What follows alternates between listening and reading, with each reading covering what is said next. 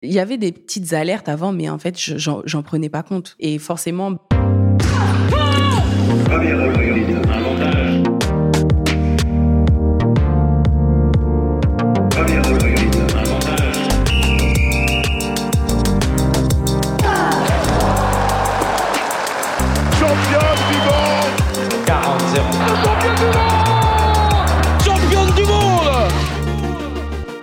Salut, c'est Cléo et bienvenue sur Championne du Monde, le podcast des femmes qui construisent le sport de demain. Alors, pas besoin d'être championne du monde pour passer ici. Toutes les deux semaines, on vous fait découvrir la voix de femmes qui incarnent le sport et font bouger les lignes. Athlètes, journalistes, médecins ou même ta mère, fan de Kevin Mayer, on part à la rencontre de Nana qui déchire et surtout toujours plus badass que la plus badass de tes copines. Bonne écoute le sport peut parfois ressembler à une lutte constante, incessante. Essayer d'arriver au plus haut niveau, se blesser, puis tout faire pour revenir au top sans être sûr d'y parvenir, avoir des doutes, se sentir fort à nouveau, etc. Cette lutte, ça n'a pas vraiment été celle de mon invité du jour. La lutte, c'est tout simplement le sport qu'elle pratique depuis son enfance. Kumba Larocque a 24 ans et pratique la lutte depuis ses 9 ans avec une détermination totalement hallucinante. Elle marche sur l'eau toutes ses premières années de compétition, est surclassée dans toutes les catégories et gagne absolument tout dans la catégorie junior, jusqu'à être sacrée championne du monde en 2016 puis en 2018. Malheureusement, cet état de grâce va brutalement s'arrêter juste après son deuxième sacre mondial suite à une grave blessure au genou. Et là, la lutte commence. Kumba, c'est l'histoire d'un talent précoce qui s'est épuisé, sans vraiment s'en rendre compte, par volonté de trop bien faire et d'en vouloir toujours plus. Mais c'est aussi l'histoire d'une reconstruction longue et semée d'obstacles pour arriver à s'écouter et à pratiquer son sport plus sereinement. C'est aussi une femme de sa génération, positive et authentique, qui n'en a absolument rien à faire du regard que peuvent poser les autres sur son sport. Kumba vit sa vie sans complexe et surtout, elle veut vous montrer que l'or à Paris 2024, ce sera bien pour elle. Salut Kumba Salut Comment tu vas? Ça va très bien et toi? Eh bah écoute, ça va super. Je suis contente d'être à l'INSEP et qu'on puisse enregistrer ce podcast. Ah, je suis très contente aussi. Il fait 2000 degrés dans la salle où on est en train d'enregistrer. C'est vrai qu'il fait hyper chaud, mais bon, on s'en sort. Si vous nous entendez plus au bout d'un moment, c'est que quelqu'un fait un malaise. On est déshydraté. mais tout va bien. Kumba, alors pour rentrer dans le vif du, sujet, je suis déjà hyper contente qu'on puisse parler aujourd'hui parce que euh, tu pratiques un sport euh, dont on n'a jamais parlé pour le moment sur le podcast, qui est la lutte qui est un très beau sport, qui est un sport plutôt méconnu, malheureusement. Merci beaucoup à toi. Ça me fait super plaisir de pouvoir mettre euh, mon sport en lumière et de pouvoir euh, en parler et faire découvrir aux gens. Du coup, Kumba, est-ce qu'on peut revenir rapidement un petit peu à la genèse, à tes débuts dans la lutte, pour comprendre bah, pourquoi la lutte? Parce que c'est vrai que ça peut paraître surprenant comme choix. et qu'est-ce qui t'a donné envie de faire ce sport-là? Euh, alors la lutte, c'est vrai que je suis tombée dessus un peu par hasard en fait. Je connaissais pas du tout non plus, donc c'est pour ça que j'en veux pas aux personnes qui connaissent pas forcément. Et euh, donc euh, à l'âge de 8-9 ans, je suis partie à la lutte par hasard parce que mes deux grands frères faisaient déjà de la lutte et on est parti les récupérer à l'entraînement avec ma mère. J'ai vu un peu ce qu'ils faisaient, mais en réalité, j'avais vu plus l'échauffement en fait, donc j'y connaissais toujours pas grand chose. D'accord. Mais j'ai voulu essayer et directement, bah ça, ça m'a plu, j'ai accroché parce que c'est vrai que comme de base, j'avais vraiment mes deux grands frères avec qui je passais euh, la majorité de mon temps. J'étais plutôt bagarreuse et ça m'a ça m'a vite euh, mis dans le bain, quoi. Tes grands frères, comment ils s'étaient mis à la lutte? C'est quelque chose, c'est familial? Il y avait déjà un, historique avec euh, ce sport-là? En fait, on est une famille, on est, on est une famille assez nombreuse mhm. et du coup, nous, on était toute la semaine avec ma mère à la maison, mais elle n'avait pas forcément le temps ou le moyen de nous emmener, enfin, d'emmener mes frères au sport, etc. Et euh, il y a une personne que je considère vraiment comme mon grand-père et qui m'est très cher, Daniel Descamps, qui venait toujours chercher mes deux grands frères à la maison, qui les emmenait à la lutte, qui les redéposait. Et c'était vraiment en fait la facilité pour ma mère. Et lui, c'est le sport qu'il connaissait. D'accord. Il était vraiment passionné de ce sport. Donc euh, voilà comment on y est arrivé. Ça fait, ouais, ça a été presque un, peu un hasard en fait. Oui. C'est les, les connaissances euh, qui ont fait, que vous êtes euh, arrivé dans ce sport-là Pour ma part, en tout cas, ça a été clairement un hasard, mais c'est vrai qu'il nous a, il nous a aidé vraiment au cours de toute notre vie et je suis très, très, très reconnaissante parce que je serais jamais là sans lui. Comment ça s'est passé tes débuts dans la lutte? Comment T'avais quel âge déjà? J'avais 9 ans quand j'ai commencé la lutte euh, à Sainte-Geneviève-des-Bois. dans le 91. Et au début, c'était, euh, c'était, franchement, c'était super bien parce que j'aimais bien la bagarre, etc. Mais euh, c'est vrai que c'était assez particulier parce que j'étais la seule fille. Ouais. J'étais la seule fille de mon club, donc je m'entraînais avec beaucoup de, garçons. Mhm. Et comme c'est un sport quand même de contact, etc., je pense que c'est bien que j'ai commencé assez jeune parce que je me rendais pas forcément compte de la proximité, etc. Ce qui fait que j'ai toujours eu une facilité en fait à faire de la lutte. Mhm. Mais euh, j'ai vu des personnes commencer un peu plus tard, etc., qui ont eu du mal avec euh, cet aspect de, contact, de préhension, etc., en étant des femmes et devoir s'entraîner avec euh, des garçons. Donc le fait, oui, parce que quand tu as 9 ans, tu te rends pas compte. c'est un jeu, j'imagine, plus qu'autre chose. Voilà, on faisait beaucoup de, de jeux de lutte. C'était pas, c'était pas la c'était pas en fait hyper strict, c'était des jeux de lutte pour vraiment découvrir, pour connaître, apprendre à chuter, etc. Et on n'en a rien à faire d'être en face d'un garçon ou en face d'une fille. C'est vraiment, on s'amuse. Quoi. Mmh. Donc, dès le début, tu as été plongée dans cet univers euh, avec euh, que des, que des garçons. c'est ça. ça t'a pas, euh, ça t'a pas justement un peu, pas rebuté, mais en tout cas bloqué de te dire, OK, c'est, bah, je suis la seule fille, c'est bizarre et tout. Bah, franchement, pas du tout. Après, peut-être aussi que c'est parce qu'il y avait mes deux grands frères qui étaient là autour de moi et vraiment ça s'est fait hyper naturellement et je me suis même jamais posé la question en fait. C'est en, grandissant que je me suis rendu compte que ah non en fait euh, c'est bizarre, c'est pas normal. c'est ça. Mais même en compète, il y avait pas forcément énormément de filles, donc des fois je luttais avec les garçons en compète. Euh, chez les jeunes, tu peux lutter entre filles et garçons. Et donc ça ça, ça s'est fait vraiment tout naturellement et c'était c'était bien en fait, c'était agréable quoi. Ouais, bah ouais, bah toi tu t'éclatais quoi, j'imagine. Oui, c'est ça, je m'amusais, je venais, je m'entraînais un peu, je me dépensais, puis je rentrais chez moi sans me poser de questions sur euh, ah mince, j'ai lutté avec un garçon ou hmm. autre quoi. Ouais. Et, euh, et comment ça s'est comment ça s'est passé au début? Parce que tu disais toi t'aimais la bagarre. Au final, la lutte c'est de la pas vraiment de la bagarre. enfin, on peut euh, grossièrement dire ça, mais non quand même. Non, non, non. comment comment t'as appréhendé cette discipline? Qu'est-ce qui t'a plu? Quand tu t'es rendu compte euh. que finalement, ce n'était pas de la bagarre. En fait, ce qui m'a plu, c'est que c'est vrai, il y a vraiment un. Au début, c'était c'était des jeux en fait, mm. donc euh, forcément, je m'amuse, on se retourne, etc. Bah, ça m'amuse. Après, euh, au fur et à mesure du temps, j'ai compris que c'était hyper complet et que vraiment, on avait besoin d'énormément de qualité physique, mais aussi de technique. il y avait aussi l'aspect mental qui jouait beaucoup. Et c'est vrai que moi, j'ai jamais été trop dans cette notion de sport sans comment dire de faire de la lutte mais sans avoir des objectifs en fait. Directement j'ai voulu en fait performer. Voilà j'ai directement voulu performer. Et donc j'avais toujours en fait cet objectif de me challenger. Et comme je luttais avec les garçons et que je battais des garçons en fait ça au final ça met quand même un peu des étoiles dans les yeux. Et donc euh, c'était c'était top pour moi et c'est ce qui a fait que j'ai beaucoup aimé la lutte chaque match est différent à chaque fois on a un adversaire différent donc on doit mettre d'autres stratégies en place etc franchement j'ai vraiment accroché T'as toujours eu cet esprit de compétition dès toute petite? Franchement, oui, toujours. Toujours, toujours. Euh, mais même en dehors de la lutte, en fait. C'était, euh, je sais pas, on joue à un jeu entre nous, un jeu de société. Si je perds contre mes frères, j'en peux plus, je suis trop énervée. T'es mauvaise perdante. ouais, c'est ça. Donc, euh, j'ai toujours eu cet esprit-là. Et après, c'est vrai que j'ai dû arrêter en fait la lutte pendant pendant une année parce qu'on a déménagé et du coup, bah Daniel pouvait plus venir nous chercher, etc.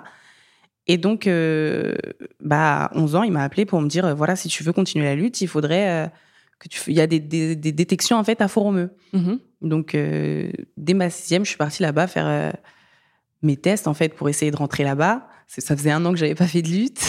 je savais pas trop, voilà, comment ça allait se passer. En plus, j'étais la plus jeune là-bas.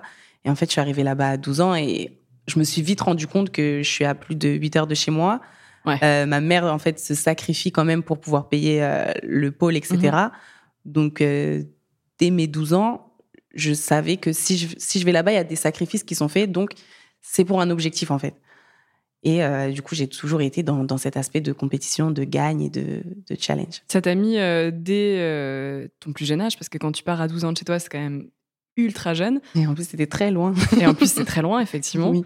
Euh, ça t'a mis euh, en tête que, euh, bah, vu que c'était un sacrifice pour ta mère, mm. que tu partais loin, que c'était aussi un coût financier, qu'il fallait que tu réussisses. Voilà, c'est ça. Et en fait, j'ai eu la chance, parce que ma mère aussi, elle m'a dit en fait que si elle m'a envoyé là-bas, entre guillemets, c'est parce que vraiment, elle savait que j'étais assez mature pour y aller, même en étant jeune, etc.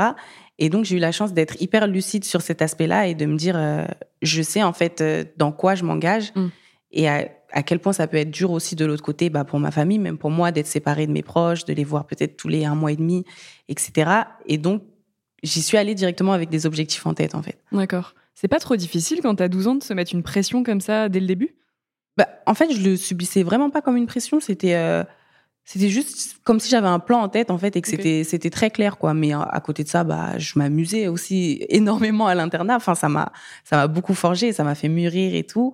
On était euh, quatre par chambre. J'ai tellement de souvenirs là-bas et j'avais mon école. J'ai vécu en fait une grande partie de mon adolescence là-bas. Et donc, euh, je, me construisais en fait. Et je l'ai pas pris comme euh, une pression où tous les jours je me réveille et je me dis ah non, il faut à tout prix que j'y arrive ou quoi. Mais je savais que voilà, en étant venu ici, je viens pour telle raison. Et la raison, c'était performer dans, dans, le haut niveau. Tu avais déjà des objectifs bien particuliers en tête? Oui, bah en fait, je suis arrivée en étant Benjamin. Et donc, euh, dès, bah, dès le plus jeune âge, je me, je me faisais surclasser. Donc, en Benjamin, je me faisais surclasser en minime pour les France, et en minime, je me faisais surclasser en cadette, etc. Et donc, euh, bah, ma première année là-bas, j'ai fait les championnats de France minime. J'ai fait un podium euh, au championnat de France. Et directement, quand j'étais en minime, en fait, moi-même, je voulais faire les championnats d'Europe cadette. Donc, je me suis. c'était toujours, ça, en fait. Voilà, c'était toujours du plus, du plus.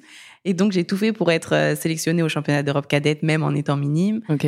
Et donc voilà, j'ai fait les Europes, ça s'est pas forcément hyper bien passé, mais moi je me disais que ah j'ai fait mes premiers Europes.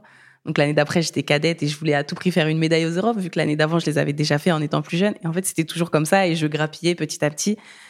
Et euh, l'objectif ultime, ça a toujours été les d'être championne olympique, mais je savais qu'il y avait beaucoup de, paliers avant.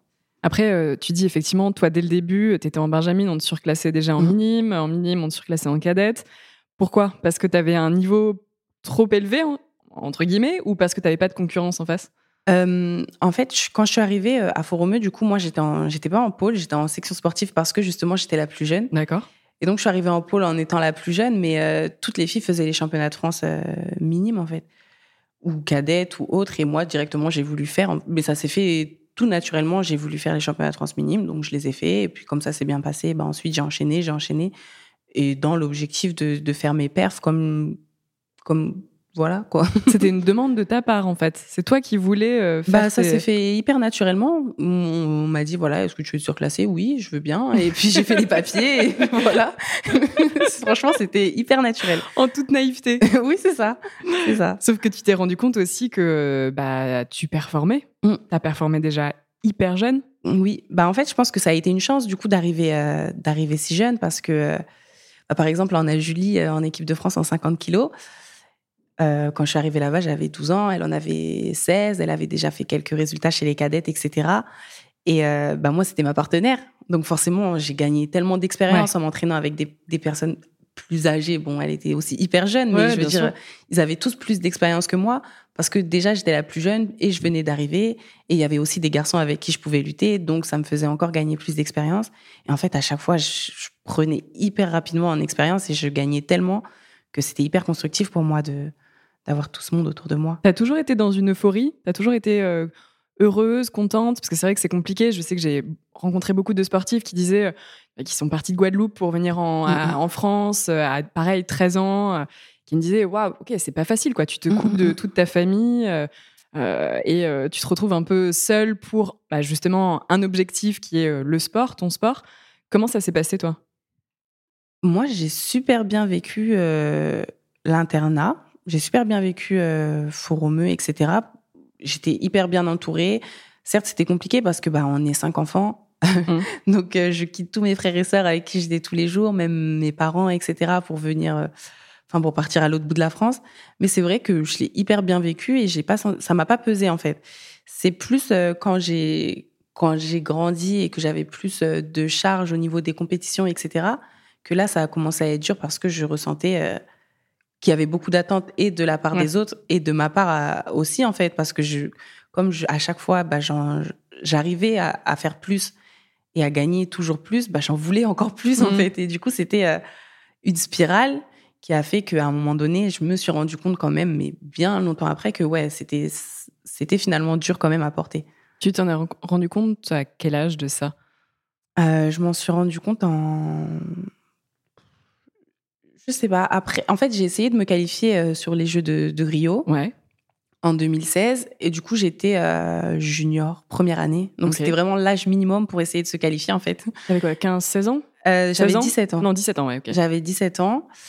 Et donc, euh, bah, je pouvais pas faire les championnats du monde qu'il y avait eu l'année d'avant parce que j'étais trop jeune. Donc, je suis allée vraiment sur les tournois de qualif.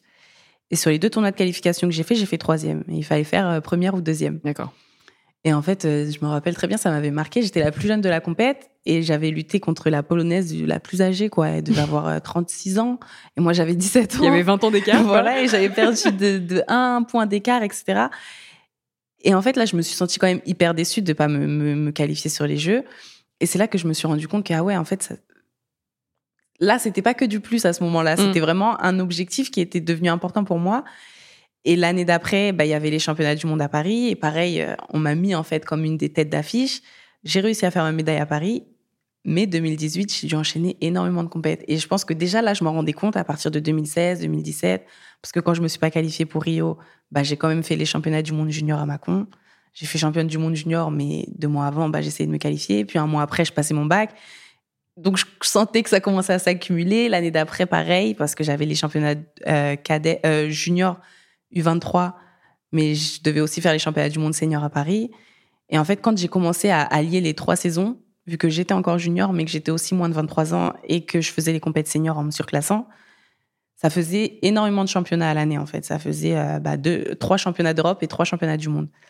Et je voulais pas là où les gens entre guillemets normaux en font un. Voilà, c'est ça. Et du coup, bah forcément aussi si tu as, par exemple, j'avais un championnat du monde en septembre, un en octobre, un en novembre. Donc pour faire une préparation correcte, alors que tu as trois championnats du monde sur trois mois, c'est hyper compliqué. Et moi, je voulais pas être sélective parce que je voulais tout faire et j'étais trop contente à chaque fois de revenir avec des médailles. Donc une fois que je suis partie au championnat du monde euh, en 2018, j'ai fait deuxième je me suis blessée en finale, j'étais en train de gagner et je me suis fait mal au genou. Donc je perds déjà ma finale des championnats du monde senior alors que c'était enfin c'était mon rêve quoi. Mm. J'étais j'étais à deux doigts et notre dernier champion du monde c'était Mélonin et en 2014 et moi je sais que j'étais à ça et en plus j'étais même pas senior et en plus je me blesse et je m'arrête pendant presque un an et je me suis rendu compte en fait de toute la charge que c'était à ce moment-là, je pense vraiment. Quand je me suis fait mal, sachant que normalement j'avais un autre championnat du monde après, le mois d'après du coup, quand je me suis blessée, que j'ai dû me faire opérer, etc., j'ai direct su, en fait, c'était dû à quoi hmm. C'était dû au fait que, bah voilà, je voulais toujours enchaîner les compétitions, etc. Oui, mais je le, je le vivais vraiment pas comme ça, en fait. C'est ça, c'est ça le, paradoxe, c'est que je le vivais vraiment comme euh, tout le temps me challenger et j'en voulais plus. Si on me disait, combat, non, tu fais pas les mondes seniors, bah j'allais, j'allais pas être contente, quoi, parce que je voulais le faire. Mais euh, oui, ça, ça m'a usé forcément, parce que tu peux pas. Euh, avoir trois semaines pour préparer un championnat du monde, mais après, euh, tu récupères une semaine et deux semaines après, tu en fais un autre. C'est hyper compliqué. Mais je pense que j'avais pas euh, la, lucidité, en fait, d'écouter bien mon corps et de, voir correctement les alertes, etc. Et comme j'étais toujours dans l'euphorie, bah, ça passait jusqu'à ce que ça, ça casse. et c'est là que je me suis rendu compte, ouais, en, en 2018. Et ça, c'est dû à quoi? Parce qu'effectivement, tu vois, on, euh, on, on, peut parler clairement de, précocité, c'est-à-dire mm. que tu as été très vite repéré, euh, tu es rentré dans le circuit euh, du sport professionnel, du sport de haut niveau assez rapidement. Tu as été surclassé sur toutes les compétitions. Tu faisais des médailles. En junior, tu as quasiment tout gagné. Mm. Euh, donc, effectivement, je pense, tu disais que toi, tu te mettais une grosse pression et que tu avais, enfin, pas une grosse pression, mais que tu avais envie, en tout cas, de, de toujours plus. J'imagine que les gens aussi autour de, autour de toi se disaient, bon, bah, on a une pépite entre les mains, mm. poussons-la. C'est ce, c'est ce mélange des deux vraiment qui, au bout d'un moment, a fait euh, exploser tout ça, si je puis dire.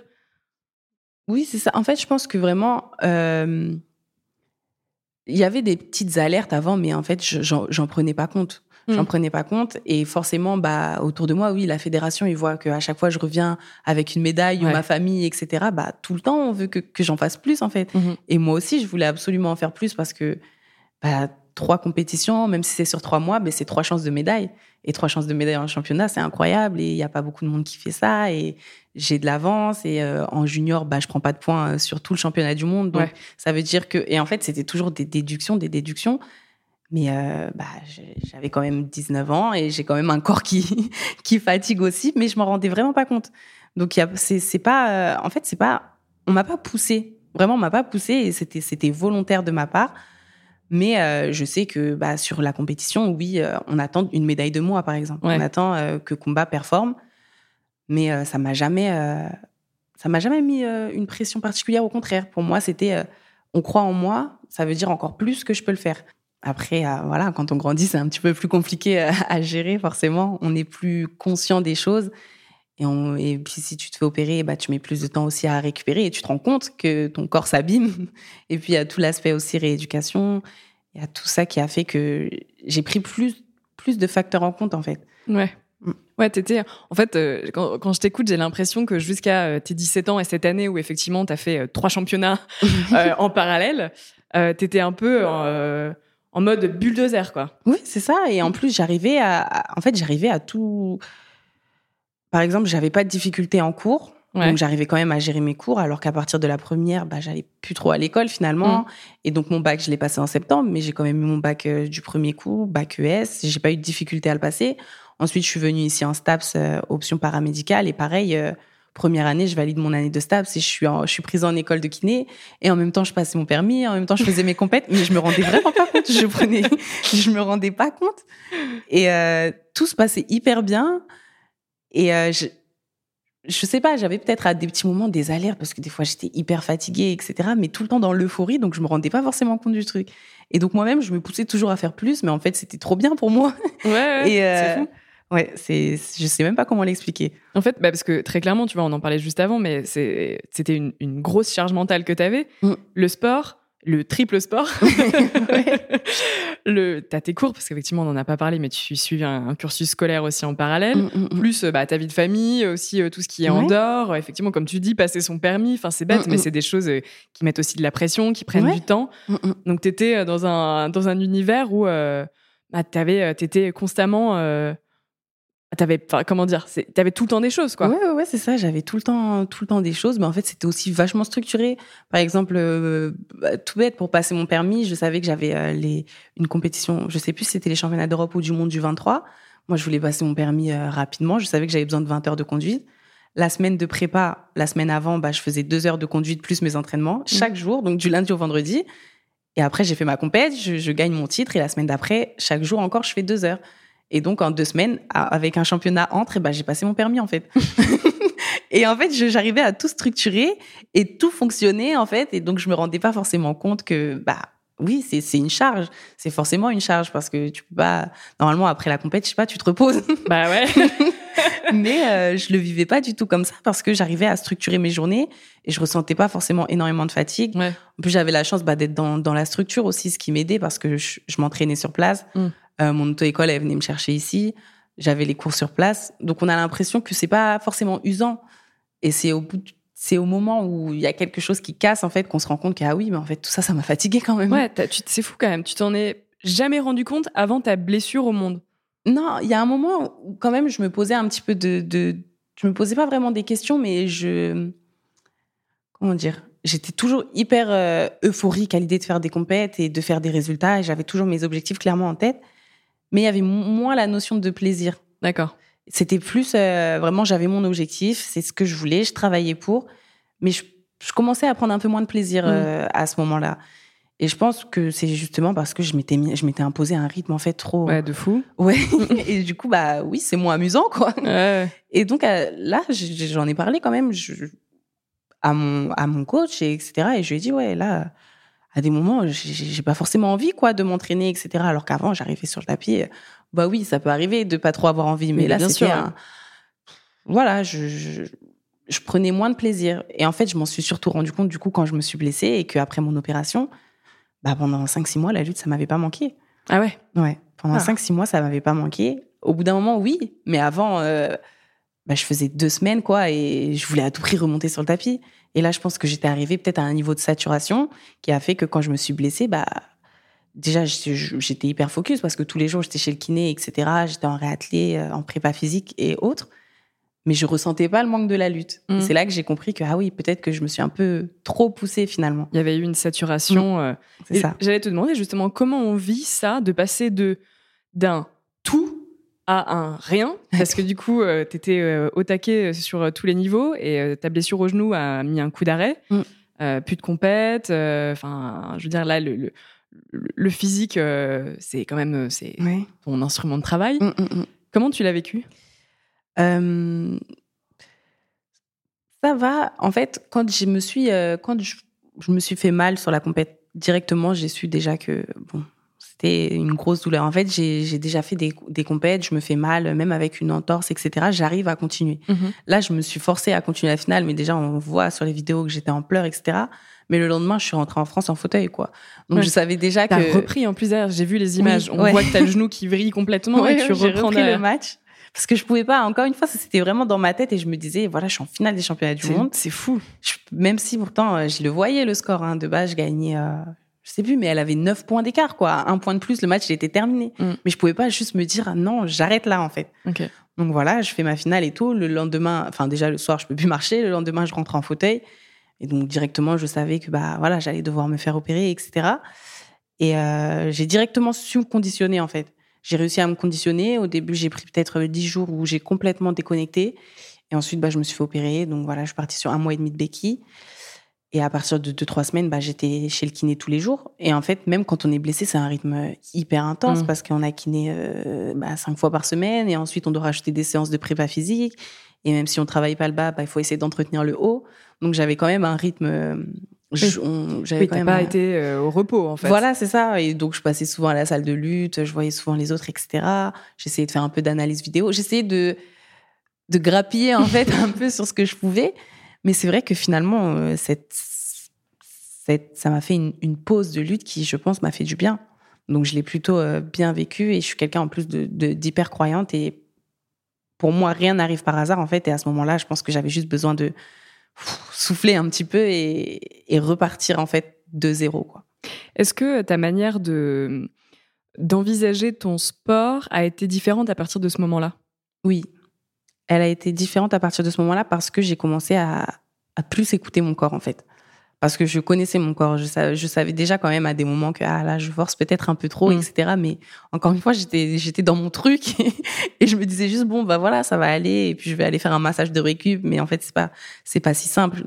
Et euh, le fait d'avoir euh, cette précocité c'est c'est super bien, mais ça fait qu'on bah, j'ai commencé à, à muser entre guillemets tôt aussi quoi. Ouais. Donc euh, c'est vrai que j'ai après ça j'ai j'ai- essayé de beaucoup plus écouter mon corps, mais pas m'écouter euh, pas écouter ma tête parce qu'à des moments c'est compliqué aussi juste on a on n'a pas envie ou autre.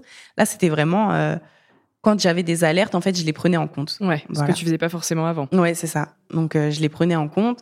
C'était aussi hyper dur parce que j'enchaîne beaucoup de réussites, en fait, Ouais. sur des années et des années. Et à chaque fois qu'on m'envoyait sur une compète, je ramenais une médaille, Mm. que ce soit à n'importe quel type de compétition. Et là, euh, bah, ça a été déjà une année où j'ai pas pu faire de compétition. Ouais. Alors que c'est quand même ce qui m'anime de base. Et euh, le retour. Le retour aussi fait peur. Je sais que j'avais beaucoup d'appréhension par rapport à la technique sur laquelle je me suis fait mal, par exemple. Mm. Donc, euh, à partir de ce moment-là aussi, j'ai commencé à avoir une prépa mentale Ok.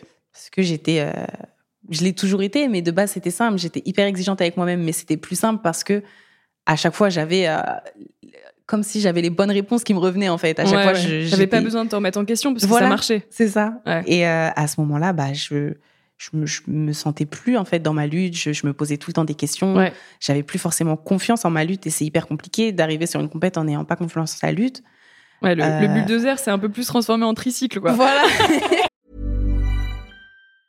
I'm Sandra, and I'm just the professional your small business was looking for. But you didn't hire me because you didn't use LinkedIn jobs. LinkedIn has professionals you can't find anywhere else, including those who aren't actively looking for a new job but might be open to the perfect role, like me. In a given month, over 70% of LinkedIn users don't visit other leading job sites. So if you're not looking on LinkedIn, you'll miss out on great candidates like Sandra. Start hiring professionals like a professional. Post your free job on linkedin.com/achieve slash achieve today. C'est ça, c'était parce que je me posais tellement de questions que je me Mm. posais pas avant. Normalement, je, je monte sur le tapis, même si avant je stresse, dès que l'arbitre siffle, je suis plus la même personne. Ouais. Mais là, je me posais beaucoup de questions et avant d'attaquer, est-ce que là j'attaque ou pas? Mais en fait, j'ai déjà perdu deux secondes, donc mon attaque elle est en retard. Mm. Et c'est vrai que le retour au début, ça a été compliqué. J'ai fait quelques compètes où ça s'est hyper mal passé en fait. Je, je- jusqu'à 2020. Ouais, en fait non, même pas parce que après il y a eu le, le, le Covid. Ouais, bah. Donc pendant un bon moment, j'ai pas perfait. Et euh, c'est à partir de 2021 que j'ai vraiment recommencé à faire des résultats. Mais finalement, Ok. euh, 2018-2021, c'est super long. T'as eu trois ans un peu euh, d'errance, si je puis dire, Oui, où ça. euh, il fallait que tu te retrouves, que, enfin Mm. que tu te retrouves, que tu te trouves finalement, parce que Ouais. on peut presque dire qu'avant tu t'étais pas trouvé dans le sens où tu te posais pas de questions. C'est ça, en fait, euh, j'ai.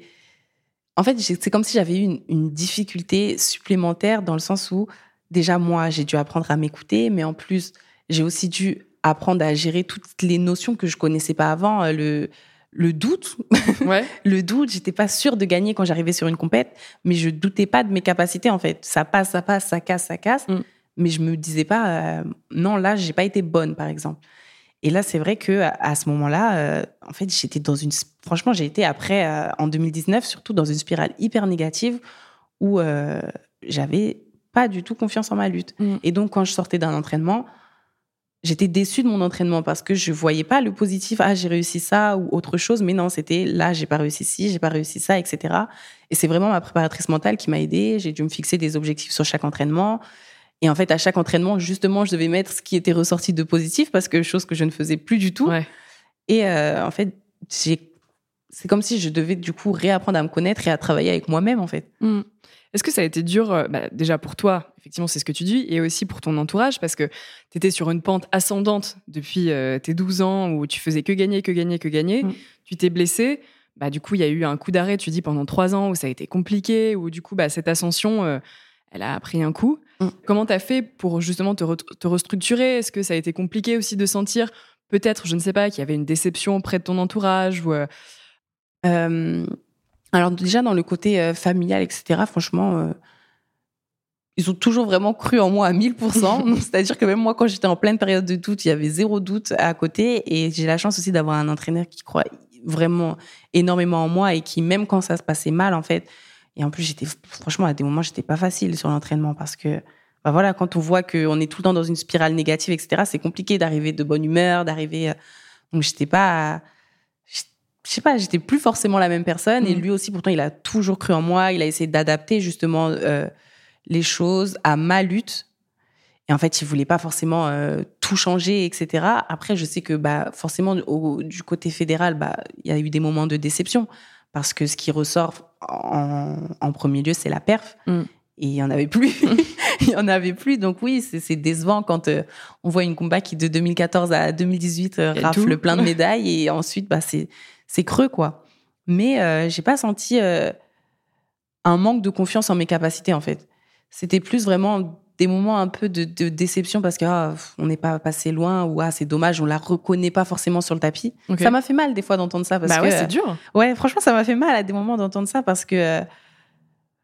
Bah, ou bien oui, il faut qu'on retrouve l'agressivité d'avant, Ouais. la combat d'avant, etc. J'aimais pas, en fait, qu'on compare à avant parce que, bah, T'étais plus la même personne. c'est ça, je me forge et j'ai des épreuves qui se sont passées entre temps et si, si j'ai changé, c'est parce que j'évolue, tout Ouais. simplement.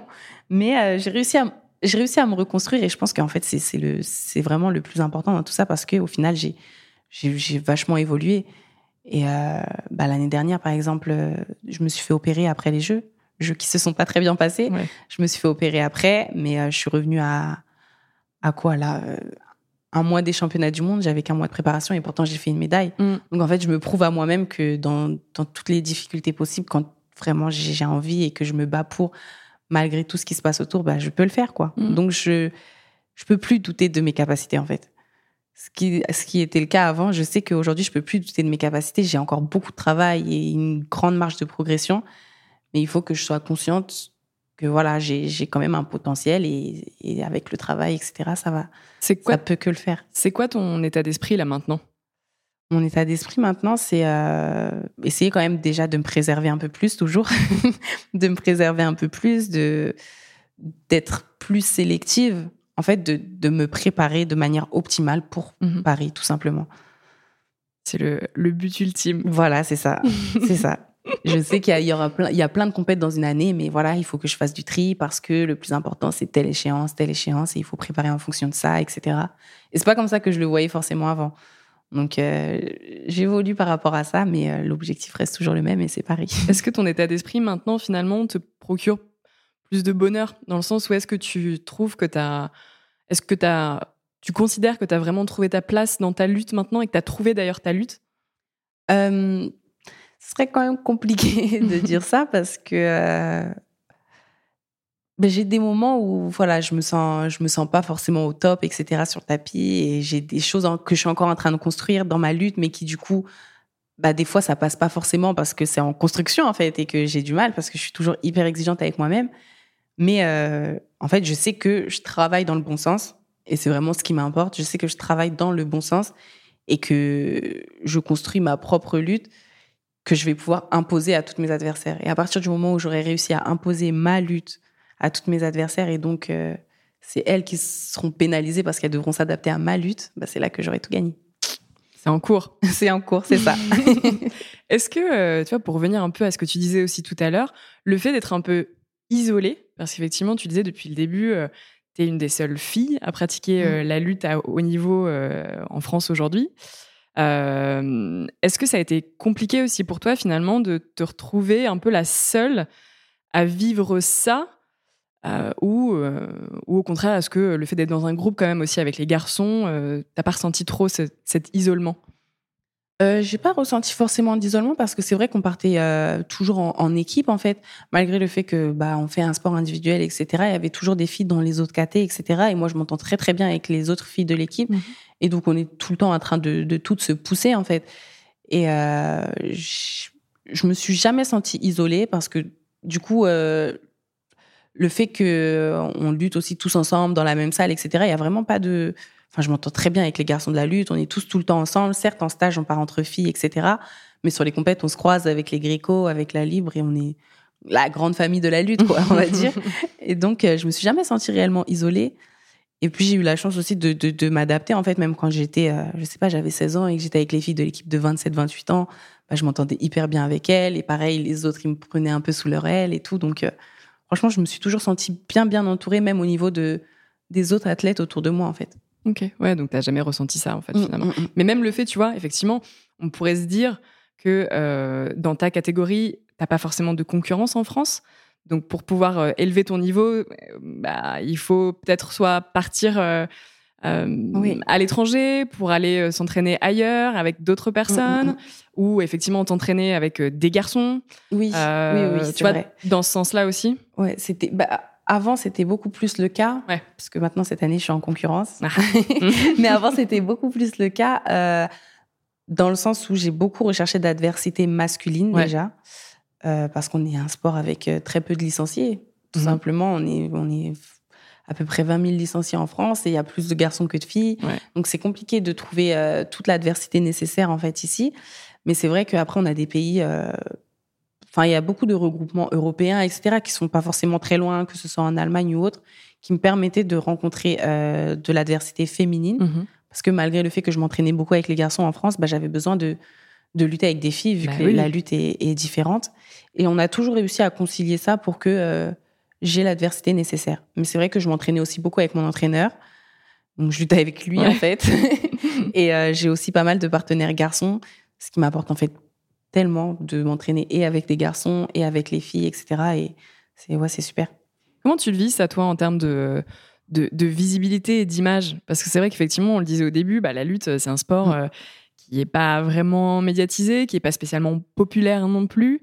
Euh, tu es, euh, on va dire, une des euh, représentantes vraiment de la lutte aujourd'hui. Tu as réussi, je trouve, à, à, te faire ta place, mais même médiatiquement. C'est-à-dire mm-hmm. qu'on t'identifie aussi maintenant en tant que bah, Kumba, la lutteuse française. Est-ce que c'était une vraie volonté de ta part aussi de, de démocratiser ton sport ou ça s'est fait un peu par hasard? C'était quand même important pour moi d'essayer de mettre la lutte en lumière et aussi, bah, du coup, en particulier la lutte féminine, parce que c'est vrai qu'on est un sport euh, bah, pas hyper connu, malheureusement, et hyper médiatisé, alors que c'est un sport hyper complet et qui pourrait parler à beaucoup de monde, en fait. C'est juste le fait d'être pas connu, finalement, mmh. qui fait ça. Mais euh, je sais que j'ai manqué quand même pas mal d'identification, en fait. J'avais du mal à m'identifier à, à euh, des lutteuses françaises ou on entendait parler des frères Guénaud parce qu'ils ont fait leur médaille olympique, etc. Et à ce moment-là, moi, c'est les personnes à qui je m'identifiais, mais j'avais besoin. Je, enfin, je sais que les personnes ont besoin d'identification et il n'y a pas beaucoup de filles qui pouvaient s'identifier à quelqu'un dans la lutte, en fait. J'avais besoin d'une figure féminine aussi. C'est ça. J'avais besoin d'une figure féminine. Après, j'avais beaucoup de personnes qui m'entouraient dans d'autres disciplines.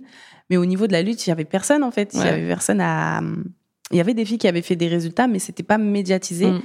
Et donc là, moi, je sais que plein de fois, j'ai rencontré des filles, etc., qui me disaient que vraiment, euh, enfin, elles voulaient faire comme moi, en fait. Et franchement, ça, ça, ça me touche parce que quelques années en avant, j'aurais peut-être pas forcément entendu ça. Et donc, je sais que le, le travail, entre guillemets, que, que j'essaye de faire en, en voilà, en, en prenant part à des interviews, je sais pas trop comment Ouais, dire, ouais, mais ouais, en, ça, tu... voilà, en me montrant un peu plus Mhm. et en expliquant comment ça fonctionne et comment je vis les choses, etc., bah, ça permet à plein de personnes de s'identifier et donc de connaître. Et tout ce que je veux, voilà, c'est partager et, et pouvoir inciter beaucoup de personnes à faire ce que je fais. Le côté rôle modèle te fait pas peur? Non, ça me fait pas peur du tout. Après, je sais pas si c'est vraiment rôle modèle parce que moi, par exemple, on m'a toujours posé cette question c'est qui mon modèle dans le sport, etc. Ouais. Et en réalité, j'en ai pas. voilà, j'ai des, il y a des personnes de qui on s'inspire. Par Bien sûr. exemple, Clarisse, je vais énormément m'inspirer d'elle, etc. Parce que c'est des personnes, euh, franchement, incroyables. c'est des personnes incroyables et tu peux que euh, trouver leur, leur, leur parcours, etc. magnifique. Mais euh, moi, je veux créer ma propre carrière et je suis moi et, et voilà, j'avance et je fais mon chemin. Et en fait, je pense que toutes les personnes devraient avoir quelqu'un voilà, à qui s'identifier et prendre un petit peu exemple, s'inspirer, etc. Mais en réalité, euh, notre propre modèle, c'est nous-mêmes, quoi.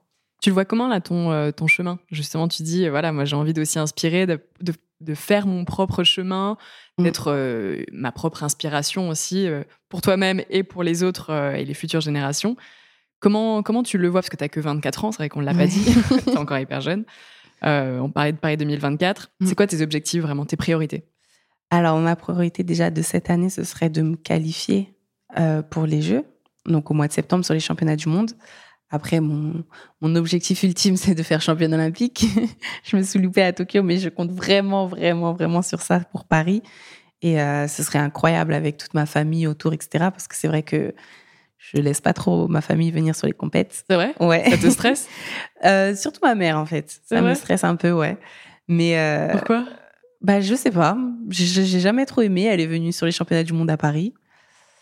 Euh, bah, elle était super heureuse et tout. Enfin, même mes frères et sœurs, ils viennent. Je sais qu'ils regardent et tout. Mais ma mère, euh, j'ai un peu du mal. je préfère qu'ils regardent de loin, quoi. Mais là, sur Paris, au contraire, c'est vraiment quelque chose qui m'anime encore plus de me dire que voilà, je veux que ma famille soit là J'ai envie de les rendre et me voit euh, accomplir mon objectif, en fait, pour lequel je me bats depuis que j'ai 12 ans, finalement. Mm. Et euh, j'aimerais, du coup, ça, c'est vraiment euh, ma construction au niveau sportif. Et puis après, j'aimerais. euh, bah, maintenant, je suis en études de psychologie, donc j'aimerais obtenir ma licence déjà. Puis ensuite, euh, je verrai. Mais euh, j'aimerais beaucoup pouvoir aider aussi euh, les personnes sur, au niveau et sur l'aspect psychologique parce que je sais que moi, ça m'a beaucoup aidé à un moment où c'était très, très, très compliqué euh, psychologiquement. Puis voilà, après, franchement, je, je, je fais mon petit parcours. Mais pour l'instant, c'est c'est le plus important pour moi. Et...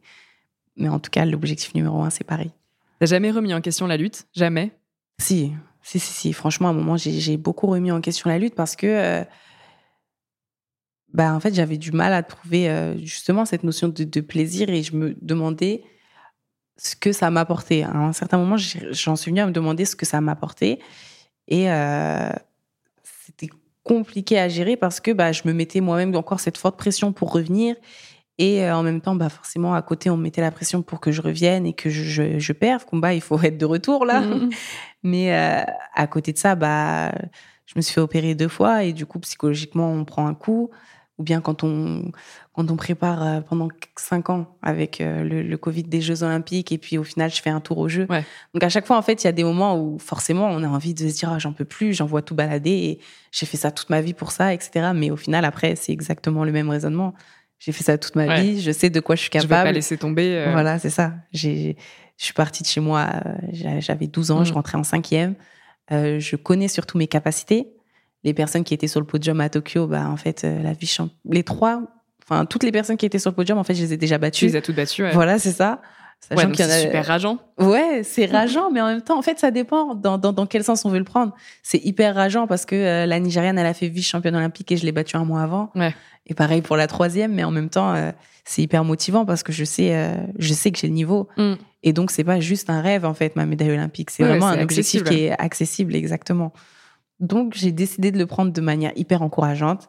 Après, c'est vrai que bah, y a des moments où on est forcément plus dans le down, c'est compliqué, etc.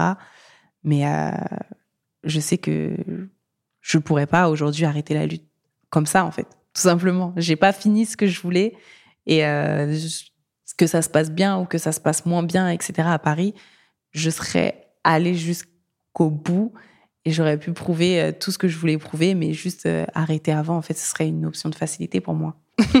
Et le principal, déjà, c'est d'y croire. C'est ça. Si tu crois pas déjà de base, tu n'y arriveras pas. Exactement. C'est déjà, euh, déjà allez, on va dire, dire 50% du chemin, en bah vrai. Oui, c'est sûr. Mais c'est sûr. on te le souhaite, en tout cas. Merci beaucoup. Et, et en quoi tu dirais que la lutte, c'est un beau sport? C'est vrai qu'on n'a pas trop parlé de ton sport, vraiment à mm, mm, proprement mm. parler.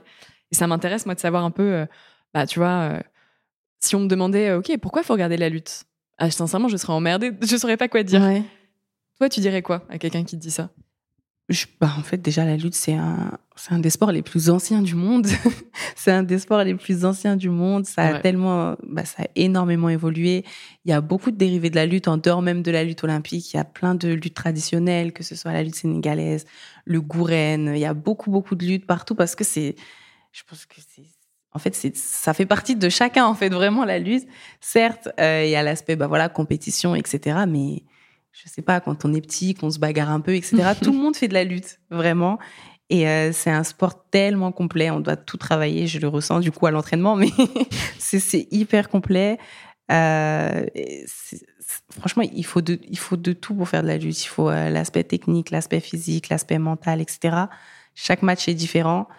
Et euh, même en travaillant une technique pendant 15 ans, bah, j'aurais toujours des améliorations à faire dessus. En fait, pour moi, c'est, super beau, vraiment. C'est bien. Et c'est important de parler de, du sport aussi, quoi. ouais, bah oui. en es la, comme on le disait tout à l'heure, tu en es la principale ambassadrice. Donc, euh, je trouve que c'est important de, pouvoir euh, passer ces messages-là auprès du grand public mm, qui ne mm, mm. s'intéresse pas forcément, malheureusement, ouais, c'est vrai. À, ce, à ce type de sport. Et d'autant plus aussi la lutte féminine. Je trouve que c'est important de le dire. Parce que dans les sports de combat, souvent, on voit euh, le côté masculin, et beaucoup moins le côté féminin, alors que c'est tout aussi impressionnant. Voire plus, moi-même j'ai envie de dire. Ouais. Non, mais c'est vrai. bah oui, oui, oui.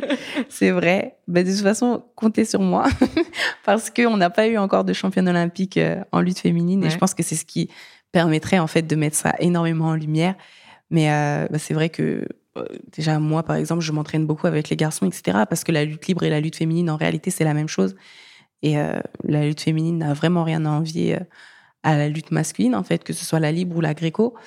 Et euh, non, je pense que c'est hyper important juste de s'intéresser. Après, forcément, ça peut plaire ou ne pas plaire, mais rien que le fait de voir et d'essayer de comprendre et d'analyser, on, on, voit directement que c'est un sport hyper complet et complexe finalement.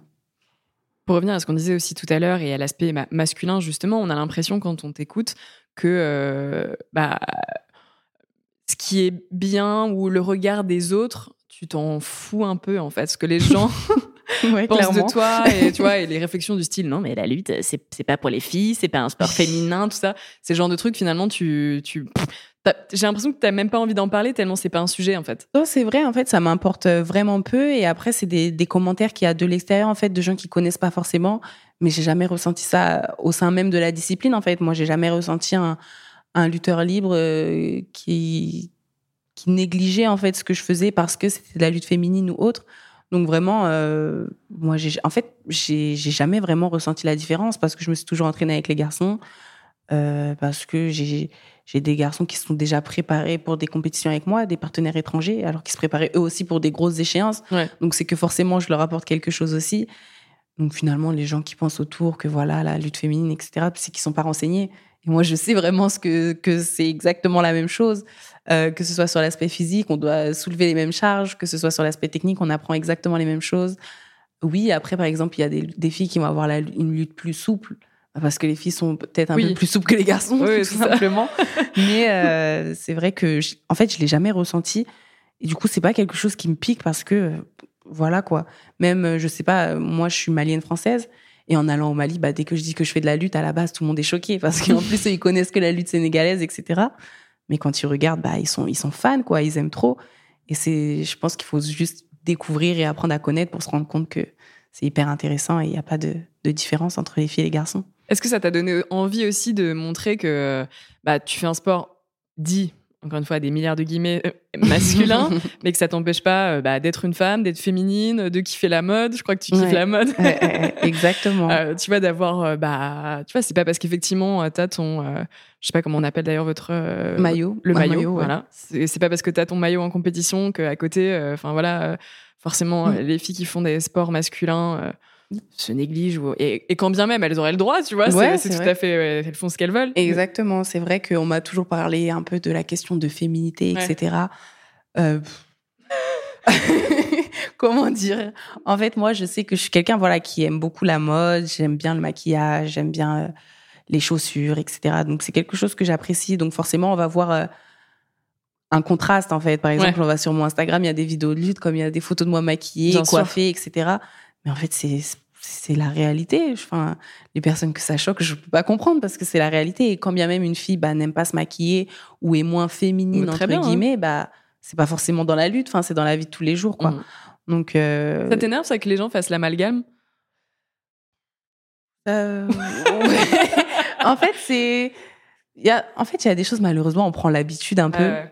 Et euh, justement, moi, je sais que que je je prouve en fait moi-même justement que bah voilà si j'ai toujours été quelqu'un de féminine entre guillemets mmh. c'est pas parce que je fais de la lutte que je vais devenir euh, hyper masculine encore une fois entre guillemets, parce que oui, oui on, se comprend parce que voilà quoi. Donc euh, non en fait euh, mon sport déjà ne définit pas ma personnalité. Et certes je fais un, un, sport qui de base était considéré comme un sport masculin parce que c'est vrai qu'en plus nous la lutte oui, historiquement. féminine c'est arrivé hyper tard aux Jeux Olympiques. c'est ça mais euh, au contraire, on, bouscule les choses et on prouve que euh, voilà, des filles sont capables de performer. Et j'ai été, j'ai pu mettre la lutte en lumière en France aussi de par mes résultats. Absolument. Donc euh, c'est plus en fait une fierté de pouvoir un peu bousculer les choses.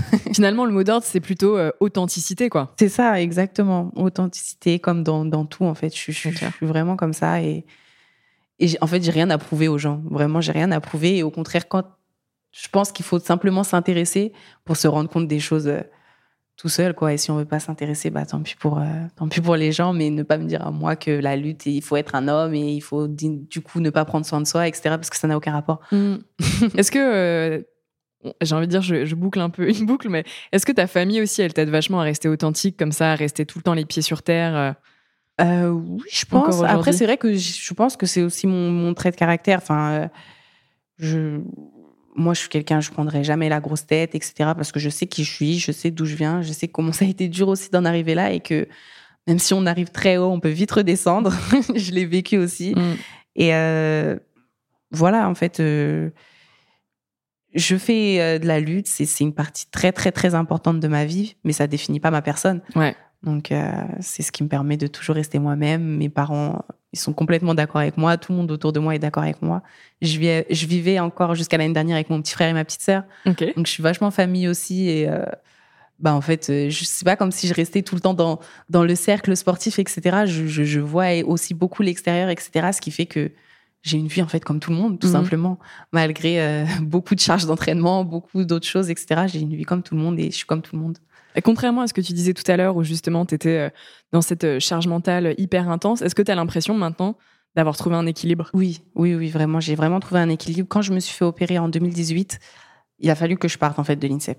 Ouais. Euh, début 2019, je suis partie et j'ai pris un appart, etc. J'ai fait ce choix-là parce que justement le fait de toujours rester dans cette bulle hyper sportive, etc. Moi, ça commençait à me peser. Et c'est à partir, en fait, mon déclic de toute façon, c'est vraiment venu à partir de cette opération-là. Et euh, j'ai clairement trouvé mon équilibre aujourd'hui et en fait c'est ça on est tellement serein en fait à ce mm. moment-là parce que c'est vrai qu'à un moment bah au début je me rendais pas compte. Donc voilà c'était facile. Mm. mais c'est vrai qu'à un moment ça a été compliqué et il a fallu du coup que je me cherche un peu et que justement je trouve cet équilibre. Et aujourd'hui je vois complètement la différence et euh, et je sais à quel point c'est important. C'est un long chemin c'est un long chemin. Franchement, c'est un long chemin, mais finalement, j'ai fait beaucoup de chemin en étant quand même assez jeune encore. c'est clair. Et donc, euh, bah, je me dis que tout, tout ce qui s'est passé, vraiment, tout ça, pour moi, c'est une chance. C'est une chance et euh, je le prends plus comme des, des, des, leçons de vie, en fait.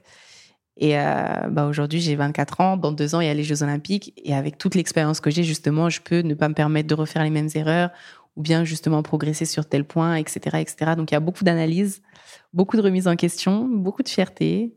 Et, et voilà, franchement, c'est hyper top en fait finalement d'avoir vécu tout ça, même le négatif qui s'est passé avant, parce que ça fait de, de moi qui je suis aujourd'hui. Est-ce que tu as eu l'impression, ou est-ce que tu as toujours l'impression de devoir lutter dans la vie? Oui, je pense en fait que la, la vie, c'est vraiment de la lutte en permanence en fait, parce que euh, bah, dans la vie, il y a toujours des, des, des, choses qui se passent tout simplement, et que ce soit positif ou négatif, il faut toujours en fait un peu se battre se battre pour réussir, se battre pour se relever, se battre pour apprendre, se battre pour découvrir.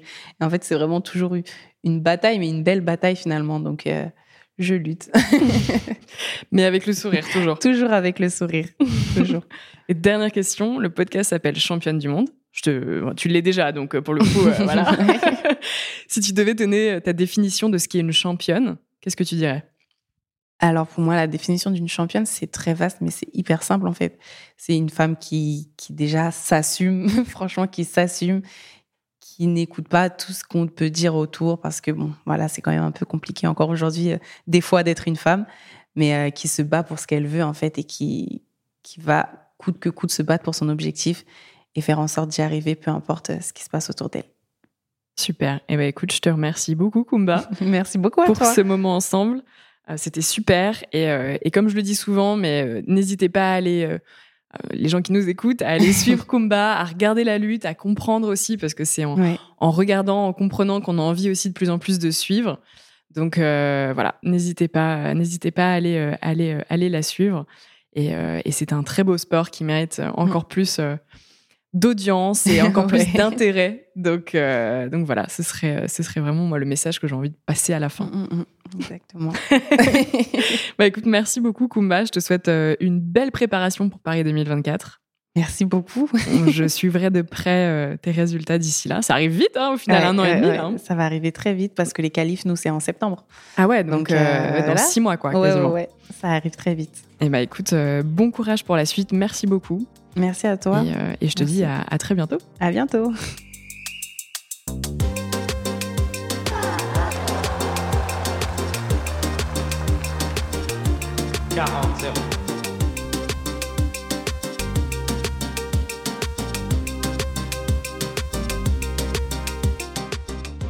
Si cet épisode vous a plu, n'hésitez pas à vous abonner à Championne du Monde sur les plateformes d'écoute et à nous laisser commentaires et étoiles sur Apple Podcast. Et rejoignez-nous sur Instagram pour plus de news et infos sur le sport féminin. À bientôt!